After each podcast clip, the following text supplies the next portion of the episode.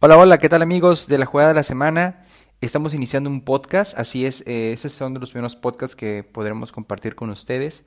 En, este, en esta ocasión nos tocará hablar sobre la fecha FIFA que jugarán los equipos de la CONMEBOL allá en Sudamérica, este jueves 11, viernes 12 principalmente, y luego el martes se disputarán los partidos restantes de esta fecha. Eh, apuntalar que Brasil va primero, eh, lleva 31 puntos. Argentina lleva 25, Ecuador 17 y Colombia 16. Va empatado en puntos eh, la selección cafetalera con los charrúas, ellos llevan 16. Del 1 al 4 recordemos que son los equipos que tienen pase directo, por eso cobra especial relevancia este empate de puntos de Colombia y Uruguay, pero recalcar que del lugar 25 al noveno, por ejemplo, que el noveno es Perú, hay una diferencia, pues sí grande, pero cuando ya nos bajamos a Ecuador, que va de tercero, que lleva 17, solo son 6 puntos, por lo que Ecuador y Colombia realmente no tienen asegurado ni siquiera la clasificación al Mundial. Podemos esperar que sea lo más obvio que Brasil y Argentina esta fecha FIFA prácticamente definan su pase directo y alguna combinación de resultados que probablemente se puedan dar apoyen a que eh, Perú y Venezuela pues se despidan del sueño mundialista. Vamos a, hablar primeramente de Argentina. Hay un punto ahorita en Argentina eh, polémico que desató los comentarios del director deportivo del PSG a, la pregunta de si qué opinaba sobre la convocatoria de Lionel Messi, eh, el astro argentino que ha jugado pocos partidos con el PSG. El último partido que tuvo en la fecha FIFA con Venezuela recibió un golpe en la rodilla izquierda de la cual no se ha recuperado. Se perdió varios partidos de, de la Liga 1 de Francia y también de Champions y se notaba molesto, comentó él que pues no estaba de acuerdo. También añadió aquí a Leandro Paredes que también viene de una recuperación, una, una lesión que tiene él en su, me parece en su muslo izquierdo. Y los periodistas de CNN Argentina eh, se acercaron un poco al grupo. Hubo un, hubo un calentamiento previo el día de hoy en el que todo el equipo participó menos Leandro Paredes. Messi estuvo calentando en la primera etapa, se le vio bien. Incluso el diario Olé afirma que Leo va a ir de titular, la duda sigue siendo Leandro Paredes, por lo que Scaloni contaría con el capitán para enfrentar este partido en territorio uruguayo. ¿Cómo están las cosas? ¿Qué pinta para Argentina? ¿Qué pinta para Brasil? Bueno, Brasil lleva 31 puntos y para tener el pase directo este, tenemos que tomar en cuenta a Colombia y Uruguay que van cuarto y quinto respectivamente, ambos con 16.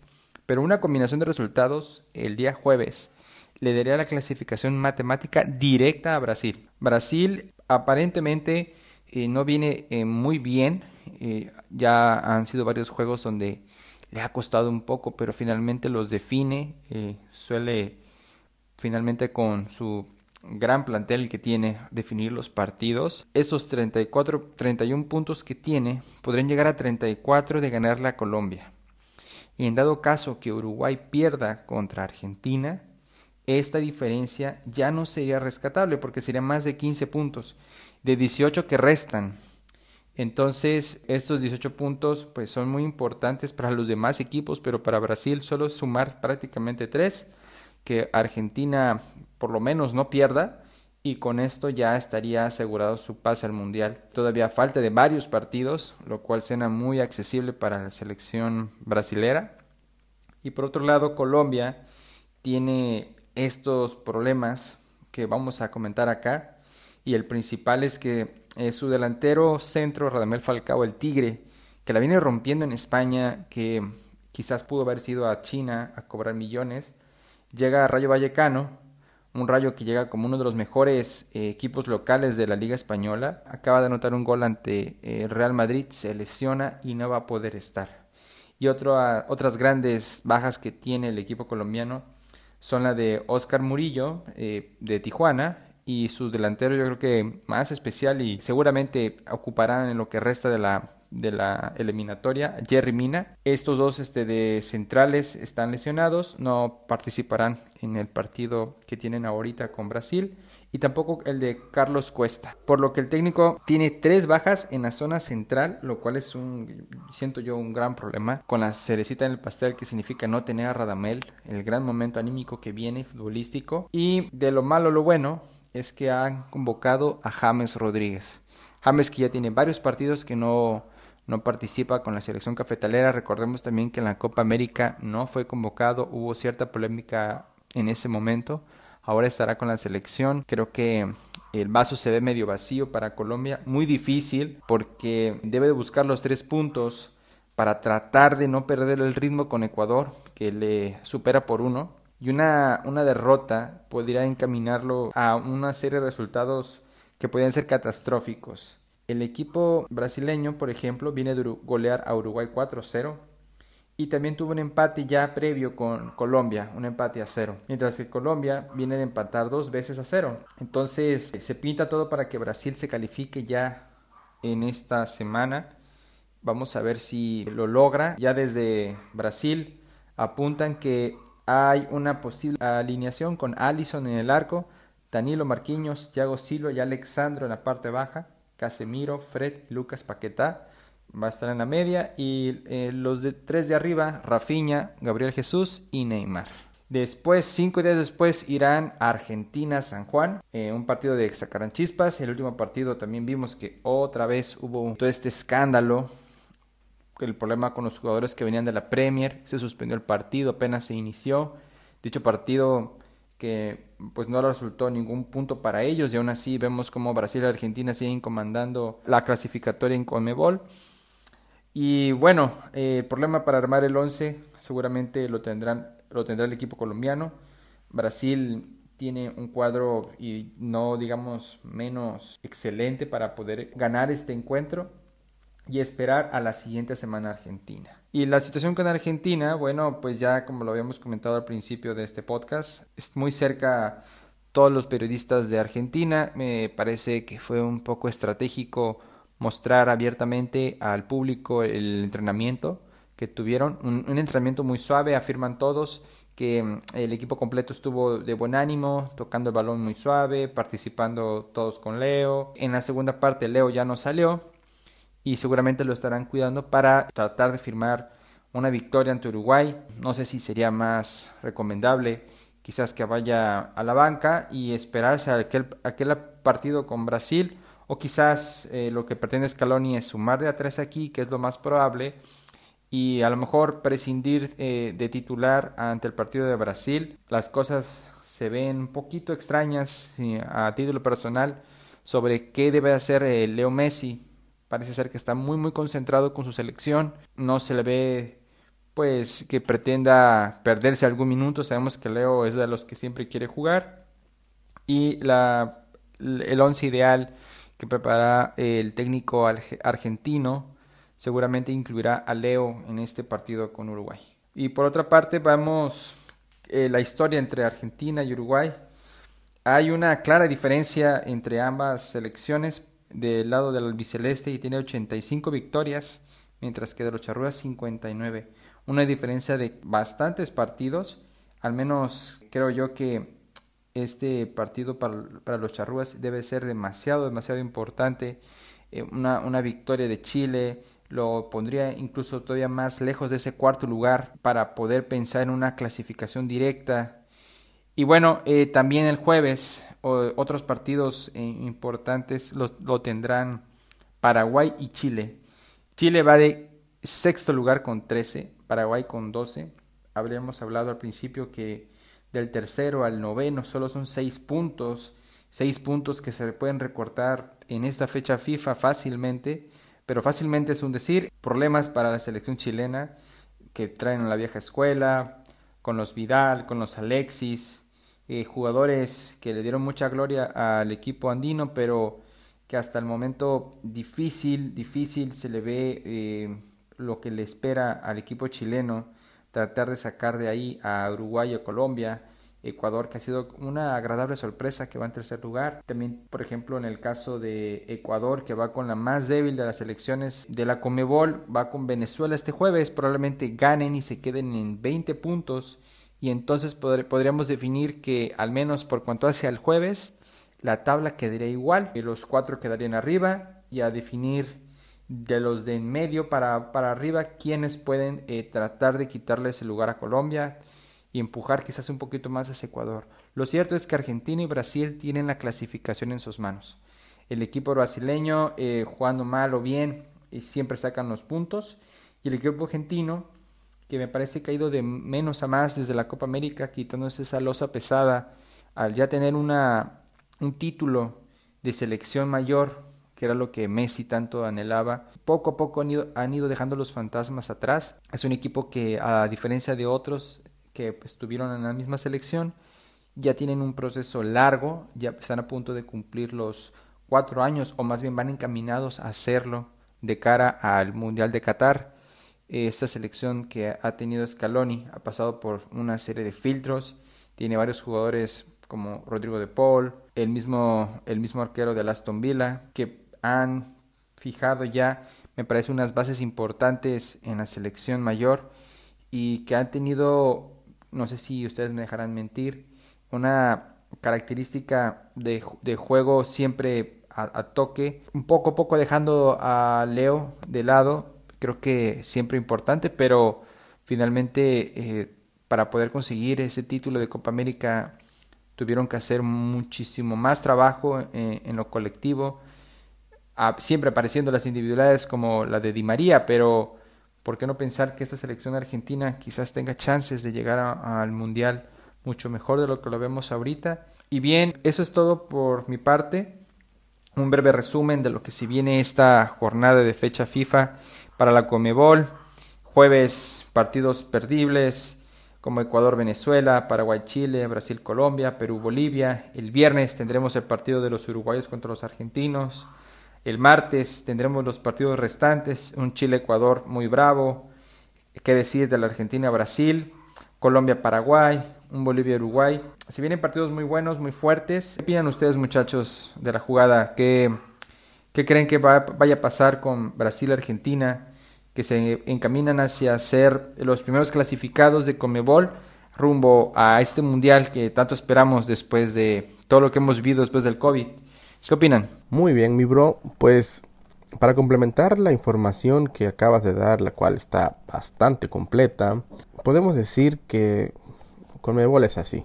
Conmebol es complicadísimo ganarse un lugar. Ha habido eliminatorias, recordarás, donde Brasil ha estado a nada de quedarse fuera, Argentina nada de quedarse fuera, debido a que ahí nadie te regala nada. Ir a La Paz a conseguir un punto es dificilísimo, meterse al Monumental es dificilísimo, ni hablar del Maracaná, ¿no? Entonces son partidos bien complicados y en esta eliminatoria no ha sido la excepción, salvo Brasil, que como bien mencionas es primero y está a solo una victoria de calificarse matemáticamente. Argentina ha intentado darle, darle batalla, pero está un poco rezagado en puntos. Un poco son dos partidos, ¿no? Seis puntos. De ahí para abajo, pues, pues, solamente está eliminado Venezuela. Entonces es algo de llamar la atención que solamente Venezuela está eliminado. De 10 equipos, solamente uno, ¿no? Y sí, es, es muy difícil, pero como diría famoso criminal, Jack el... ya saben quién vamos por partes. Y pues igual comenzaremos con Argentina, ¿no? Porque Argentina tiene un buen tema ahí. Tiene un tema complicado. Bueno, Argentina no. El Paris Saint Germain. Ya que pues Messi ha venido presentando molestias en su rodilla y como bien mencionaste hace unos días Leonardo mencionó, declaró mejor dicho, que ellos no estaban de acuerdo en que fuera un jugador a su selección, bueno, un jugador que para ellos no estaba en condiciones de jugar pues, pues que no jugaran con su selección, ¿no? Pero pues Argentina obviamente no va a dejar fuera a Messi, lo llamó, Messi dijo vamos y ahí está, ¿no? Ahora, que juegue o no juegue, ese es otro tema. Y más aún, que juegue titular, ¿no? Yo creo que que, tiene partidos bravísimos Argentina en esta doble fecha, como bien lo mencionaste. El primero es contra Uruguay, que Uruguay está peleando puntos para poder clasificarse, entonces no le regalará nada. Y pues Argentina-Brasil es un partido que no te regala nada, o sea, que no, que no está permitido perder, vaya, para ninguno. Entonces, ni Argentina va a querer ceder puntos porque todavía no están calificados y Brasil aún ya con esa clasificación en sus manos, bueno, ya casi en sus bolsillos, pues tampoco regalaría nada, ¿no? Y menos en un partido tan, tan importante para el orgullo.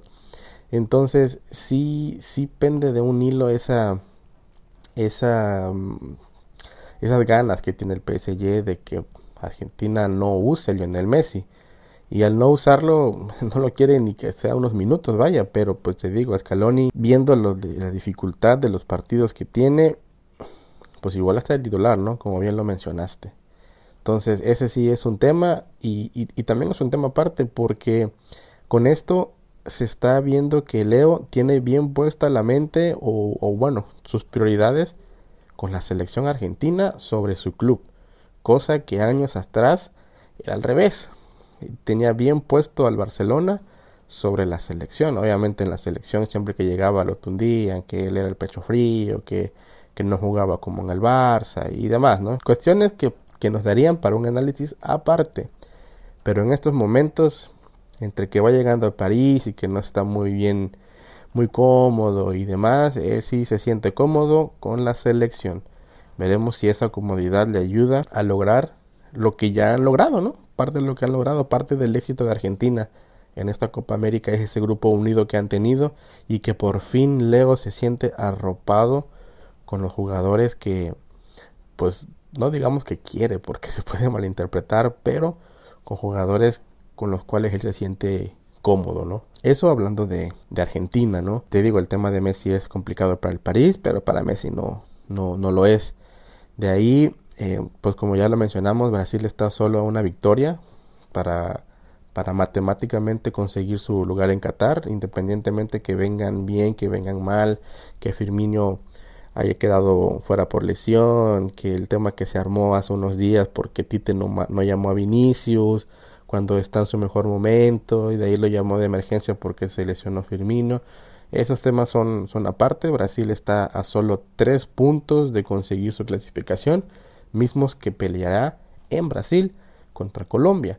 Una Colombia que como ya lo mencionaste no tendrá al Tigre Falcao, pero si bien me permito eh, diferir un poco de tu comentario, ciertamente el Tigre viene en un buen momento con el Rayo, de hecho ha sido la mejor contratación para un equipo que está peleando eh, otras cosas, no digamos el título en España y yo me atrevería a decir que una de las mejores contrataciones de la Liga Santander en esta temporada o en lo que va de esa temporada. Pero no estará Falcao, pero sí tienen delantera. No, no podemos olvidarnos de Duan Zapata ni de Muriel, que llevan rato haciendo bien las cosas en la Serie A y que la verdad Duan Zapata es también un tanque, ¿no? O sea, es ya, ya vimos su último gol en, en Champions donde, hombre, póntelo enfrente a ver si lo paras, ¿no? Entonces eh, la delantera no me preocuparía tanto. Y si a esto le sumamos el regreso de lo que bien mencionaste, James, eh, pues James si algo se le ha caracterizado es que en Colombia ha brillado más que en sus clubes, en lo que lleva de su carrera. Y a pesar de que viene de un buen rato inactivo, los problemas que tuvo en el Everton, demás, ¿no? Pues James es, es, James y James es el tipo de jugador que solo necesita una jugada, que solo necesita espacio y te puede generar problemas, ¿no? No por nada fue el mejor jugador de, de Brasil 2014. Entonces, eh, sí le pondríamos, bueno, yo le pondría un asterisco al, a la participación de James. Para empezar, si, si irá de inicio, ¿no? Si, si irá de inicio, pues sí tendrá como que más oportunidades de mostrarse y, tener esa confianza que te da el empezar el partido y, y, desarrollándote conforme avance el partido. Eso del lado de James. Yo sí le pondría un asterisco, pero de que es una buena noticia, es una buena noticia. Ahora, en la defensa, ahí sí viene el problema. Si bien eh, son ausencias muy importantes, no, no me imagino una, una defensa. Bueno, para empezar, tienes que tener una defensa férrea para enfrentar a Brasil porque por Brasil, por más que venga este mermado, pues, mermado solo por Firmino, ¿no? Pues buscará su pase en ese partido, en Brasil. Y posteriormente va a Paraguay, que Paraguay también está peleando su pase. Entonces son partidos complicados donde tendrán que... Que bueno, el de Paraguay es hasta el martes, ¿no? Tendrán días para recuperar jugadores que vengan tocados. Entonces sí, sí, Colombia la tiene bastante complicada, ¿no? Eh, al menos en la parte baja. De ahí Chile. Chile también me llama la atención porque Chile eh, no ha tenido ese recambio generacional que se requiere y están apostando por esos nombres que le dieron la gloria, una buena generación que le dio dos copas de, de América consecutivas. La Centenario fue la más, este, la que llamó, hizo más ruido. Digo, ganando la Copa América siempre hace ruido, pero pues eh, la ganaba de segunda manera consecutiva y la ganaba en Estados Unidos, ¿no? Una copa, una copa bastante especial. Bueno, esa generación eh, pues ya va de salida. Alexis no es lo que se esperaba en el Inter, no tiene minutos. Eh, Vidal, por más que sea Vidal, tampoco viene en su mejor momento. Y, de hecho me atrevería a decir que sus mejores momentos igual ya pasaron, pero pues, pues ahí está. O sea, es, es lo que te da con Mebol, que todavía para los otros dos tres puestos que quedan, eh, digámosle dos, porque Argentina, Argentina y Brasil ya están casi allá. Esos dos puestos que faltan se los pelean todos, ¿no? Entonces, Chile, Chile puede, no sé si le alcanza la generación para eso, pero pues ahí está, y Paraguay, pues también. Paraguay sí ya viene ya barato que viene de, a la baja, ¿no? ¿no? No ha podido ser el Paraguay que en su momento fue. Uruguay también, Uruguay este, está teniendo ese recambio generacional, ellos sí lo están teniendo, hay nuevos nombres en, en, la selección charrúa, nuevas, nuevas generaciones vienen pegando fuerte, pero pues obviamente requiere tiempo y, trabajo y, y, si nos ponemos muy exigentes, pues Uruguay está ahí, está pues ni siquiera está a un punto, está igualado en punto con, con Colombia, que tiene de momento el último boleto al mundial, ¿no?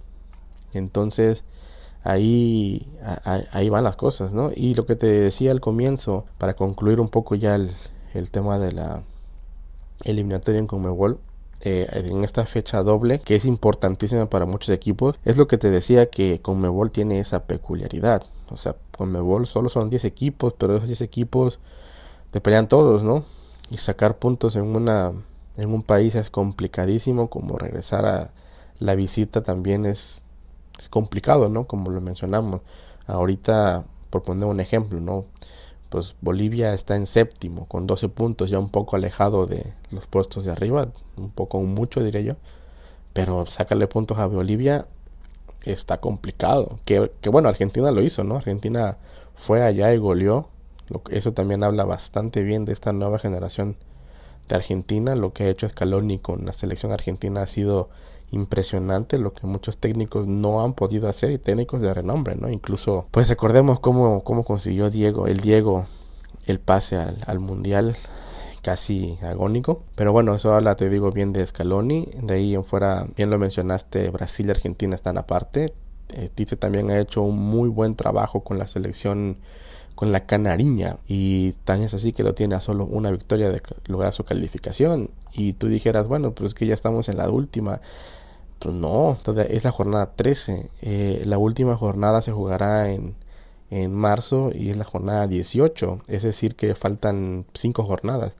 Y consigas tu boleto a falta de 5 jornadas, eso quiere decir que está que, que, está muy que están haciendo las cosas muy muy bien, ¿no? Entonces, ya para terminar, sí sí creo que que nos tendrá, bueno, nos darán partidos muy interesantes esta eliminatoria, esta doble jornada, tanto hoy como, como mañana. Perdón, no se juega hoy, se juega mañana. Bien lo mencionaste, se juega jueves y viernes. Tanto mañana como el viernes serán buenos partidos porque de hecho el viernes es el de Uruguay contra Argentina, ¿no?